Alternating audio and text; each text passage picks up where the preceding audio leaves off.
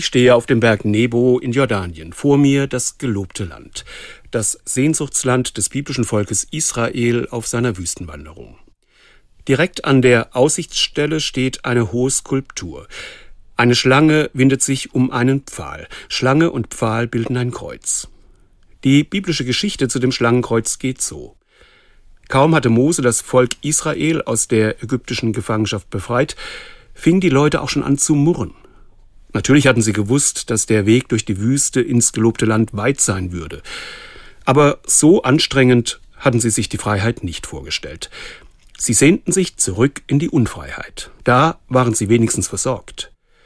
Weil sie so ängstlich und ohne Vertrauen waren, strafte Gott sie mit feurigen Schlangen. Reuig flehten sie Mose an, sie zu retten. Auf Geheiß Gottes nagelte Mose eine Schlange aus Eisenerz an einen Pfahl. Wer die eherne Schlange anschaute, wurde gerettet.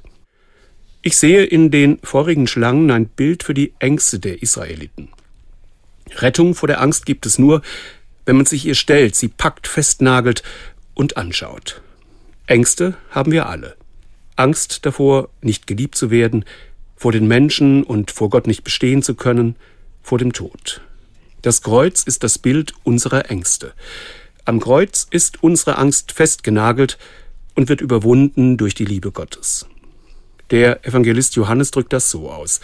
Wie Mose in der Wüste die Schlange erhöht hat, so muss der Menschensohn am Kreuz erhöht werden, damit alle, die an ihn glauben, das ewige Leben haben. Da stehe ich also unter dem Schlangenkreuz, vor mir das gelobte Land.